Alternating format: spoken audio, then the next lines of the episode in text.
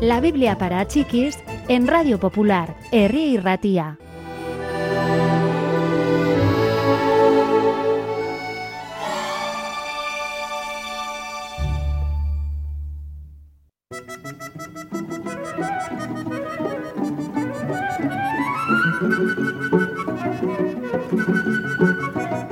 Jesús comenzó a contar una historia.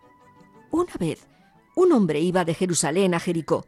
Es un largo itinerario, en ciertos lugares solitario. Mientras iba de camino, unos ladrones se abalanzaron sobre él desde las rocas.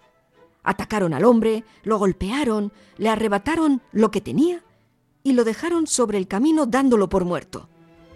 Más tarde, pasó por allí casualmente un sacerdote. El hombre parecía muerto, y un sacerdote no puede tocar un cuerpo muerto justo antes de dirigir el culto del templo. El sacerdote pasó por el otro lado del camino. Después pasó un levita. Por supuesto, un levita trabaja también en el templo, pero este por lo menos se acercó a echar una mirada al hombre. Al ver la sangre, hizo una mueca y después miró con temor a su alrededor. ¡Bandidos! exclamó así en voz baja, y se fue a toda prisa. Después pasó un samaritano. Claro, a un samaritano ni se le ocurriría ir a dar culto al templo, ¿verdad? Ellos piensan que su propia montaña es un lugar suficientemente bueno. Pero he aquí la diferencia.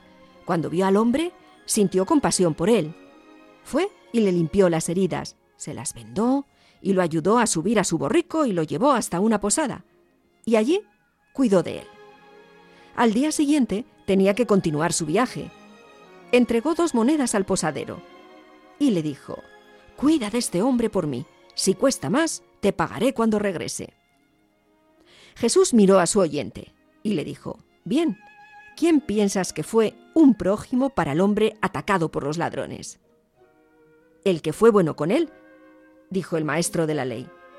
Y le dijo Jesús, Pues ve y haz tú lo mismo.